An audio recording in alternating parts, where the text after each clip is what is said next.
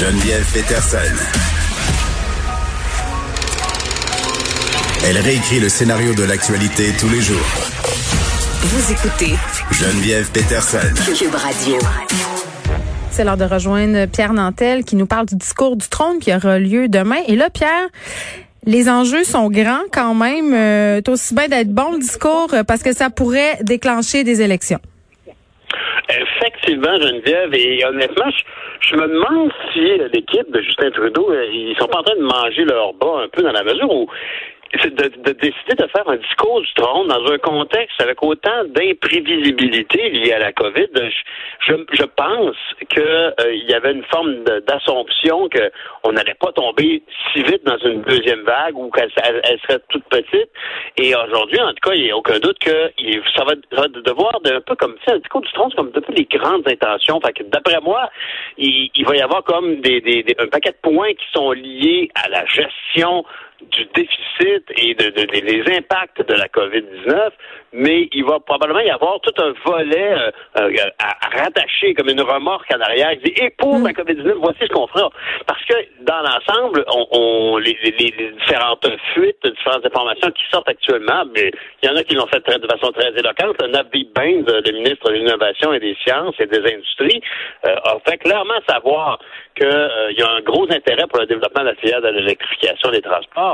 Je veux dire, moi, je peux pas être plus content que ça. Tu sais, quand je, je cite, si nous pourrions être un leader mondial dans la fabrication de batteries, si nous serions partie de nos ressources naturelles mm. comme le lithium, le cobalt, je suis content d'entendre ça. Tu comprends que moi, j'ai parlé de ça. Moi, j'étais responsable du patrimoine et de l'électrification des transports à l'époque pour le NPD. Alors, pour moi, que Navdeem Baines euh, décide de, pousser fort sur ce secteur-là, c'est une bonne nouvelle, d'autant plus que le Québec est quand même un gros joueur. Hein. Il faut rappeler, là, euh, euh, l'autobus Lyon qui, qui fait aussi des camions électriques maintenant pour que le CN je pense qu'il en a acheté 50. Euh, même Amazon en a acheté 10. moi, ça paraît très bien, évidemment. Là. Mais ce sont des beaux investissements que le, dont le Québec pourra bénéficier. C'est la même chose au niveau de, de direct, de, des, travaux de Karim Zaghib au niveau des moteurs, des, transmissions euh, TM4 qui est associé à Dana. Il y a beaucoup, une grosse filière, et M. Benz a toujours montré un intérêt pour ça. Alors, souhaitons que ce soit un sérieux, qu'on va vraiment vouloir faire ça. Parce, et, deuxièmement, souhaitons que ce ne soit pas uniquement pour faire excuser qu'on ne fera rien du côté des sables bitumineux, parce que les sables bitumineux, on connaît leur empreinte euh, euh, environnementale. Mm. Alors, c'est sûr qu'il faut, s'investir dans le futur. Ça ne veut pas dire qu'on désinvestit le fossile. Alors, j'espère qu'on va désinvestir un peu le fossile, puis que l'Alberta pourra potentiellement euh, se migrer vers autre chose dans son économie.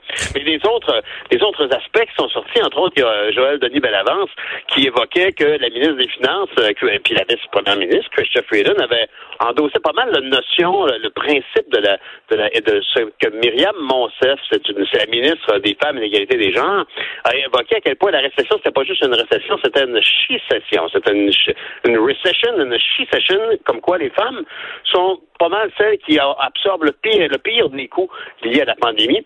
Et, ce qui mène à ça, c'est que euh, les, sources libérales ont évoqué euh, à, ce journaliste qu'ils avaient en vue pour le discours du trône euh, une refonte du programme d'assurance emploi, des investissements dans les soins de longue durée et pour la santé, une amélioration des services de garde. Et puis ça, c'est un enjeu là qui, qui, dont on parle à Ottawa depuis 20 ans, puis que le, NPD a d'ailleurs mis beaucoup de l'avant.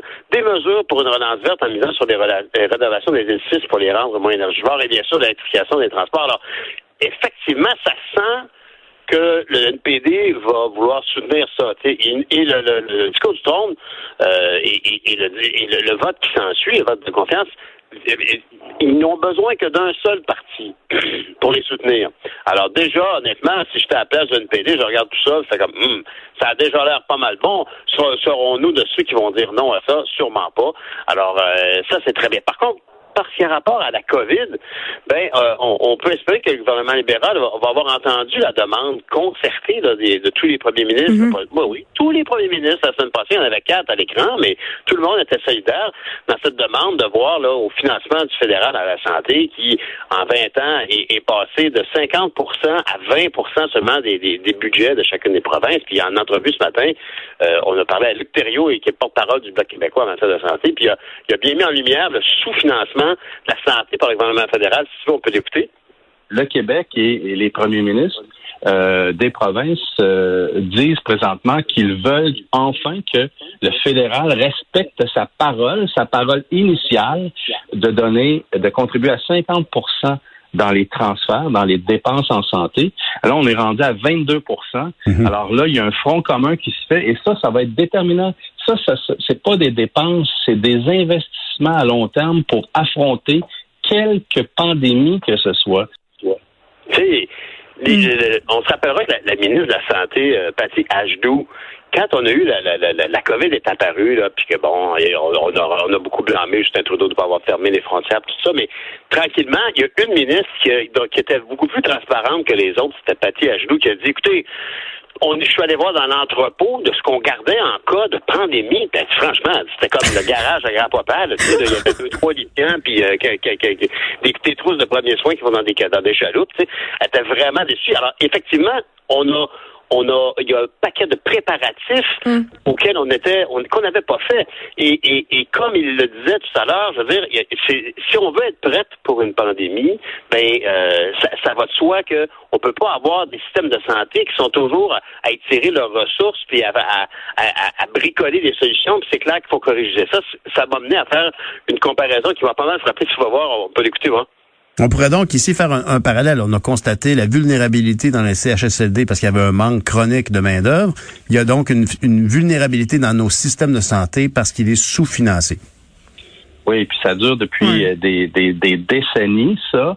Et je pense que là, il est temps de rectifier le tir. Il faut tirer des leçons quand on, on passe des moments durs. Et cette leçon-là, si on passe à côté, on n'aura rien compris de ce qu'on doit tirer comme leçon de la pandémie c'est un, c'est vrai que c'est intéressant comme parallèle dans la mesure où on sait tout ce qui s'est passé dans les CHSLD. C'était l'angle mort, hmm. euh, un endroit où on investissait peu. Tout le monde le savait, puis on était vulnérable. Puis là, quand la pandémie est rentrée là-dedans, quand COVID est rentré là-dedans, ben, on a, on a eu les résultats flabbergastants qu'on a eus. Alors, effectivement, si tu regardes ça, ben, où sont où nos faiblesses? Ben, dans les systèmes de santé en général, il y a une énorme faiblesse. Je te dirais maintenant que s'il y avait des, pluies torrentielles, ben, on verrait que notre système d'égouts pluviaux partout dans les grandes villes du Québec est, déficient. Alors, pour le moment, on n'est pas sollicité. Alors, il y a des tas de dossiers comme ça qu'on sait qui sont en, souffrance. Et le dossier euh, de la, du sous-financement de la santé, ben, on finit par s'habituer à ça. C'est la vieille rengaine. Les provinces disent, ah, un peu plus d'argent fédéral. Fédéral dit, ben, non. Puis, la réalité, c'est que effectivement, le système de santé a, toujours fonctionné à déficit euh, compte tenu du désinvestissement d'Ottawa. De, espérons en tout cas qu'il va y avoir un pas dans cette direction-là, parce mm. que je sais pas si tu as entendu quand tu faisais leur conférence de presse euh, la semaine passée, mais il y avait Brian Pallister, qui est le, premier ministre du Manitoba. Tu sais, c'est celui qui a osé mettre une publicité pour dire, vous autres, vous avez des problèmes avec votre confession, on a besoin de plein de monde chez nous en santé et tout ça. C'est un gars qui est assez rocker, tu sais, il tourne les coins ronds. Mais il faisait du prosélytisme. Oui, oui, ben, il est allé dire hier, euh, ben, euh pas hier, la semaine passée, il est allé dire, écoutez, c'est bien beau de voir euh, le, premier ministre du Canada pitcher de l'argent partout pour la COVID, c'est bien le fun, puis de dire qu'il faut faire ça, il faut faire ça, mais là, chez moi, avec les, les la, décoration, les draperies autour des fenêtres, là, faut travailler sur la fondation. La fondation, c'est qu'on est déficitaire chaque année, puis vous êtes supposé nous aider plus que ça. Fait qu'on verra bien. Tu vas écouter ça pour nous. tu vas écouter ça pour nous, Pierre, demain, le discours du trône. c'est sûr. On va, s'en. Hey, euh, euh, il nous reste une minute, même pas. En fait, j'étire le temps euh, parce que j'étais vraiment curieuse de te parler parce que c'est le début des audiences du BAP concernant GNL Québec qui présente son projet là GNL Québec qui souhaite construire une usine de liquéfaction de gaz naturel à l'abbé. Ça, c'est où est-ce que moi j'habitais hein, au Saguenay, 9 milliards de dollars. Euh, et évidemment, il y a des gens qui s'opposent à ça, mais il y a aussi des citoyens qui sont pour quand même. Ben, c'est sûr, écoute, quand as potentiellement un employeur qui peut présenter beaucoup de jobs comme ça, hmm. c'est sûr que, puis connaissant aussi la dépendance de la région euh, à la production d'aluminium, on, on, aimerait ça avoir un autre gros employeur d'importance. Le problème par rapport à ça, c'est toujours que c'est pas en soi, ben, on peut être contre ou pour ou contre le transport avec des gros bateaux dans le fjord, puis bon, l'impact sur la nature, sur les baleines et le tourisme qui va avec les baleines, tout ça. Hmm. Mais à la base, le, le, le gaz en question arriverait de l'Ouest canadien. Hein? Faut pas se leurrer, là, c'est le même, gisement. Oh, on a perdu Pierre. Ben écoute, je pense que ce qu'il allait dire, c'est que ce gaz-là vient de l'Ouest canadien. C'est quand même un des gaz les plus polluants de la planète. Et c'est ce qu'on souligne. Ça menace bien sûr les écosystèmes. Et s'il y avait une fuite, ça serait complètement dommageable. Et j'ai envie de dire, euh, ce qui est tout le temps le catch 22 avec... Euh, avec ce dossier-là, le dossier de Genel Québec et de ce, ce méga, cette méga infrastructure de 9 milliards qui serait construite, c'est de se dire, oui, on a besoin d'emplois, mais à un moment donné, il faudrait présenter autre chose aux gens des régions que des industries euh, qui misent justement sur l'énergie polluante. On devrait peut-être davantage miser sur de l'énergie verte.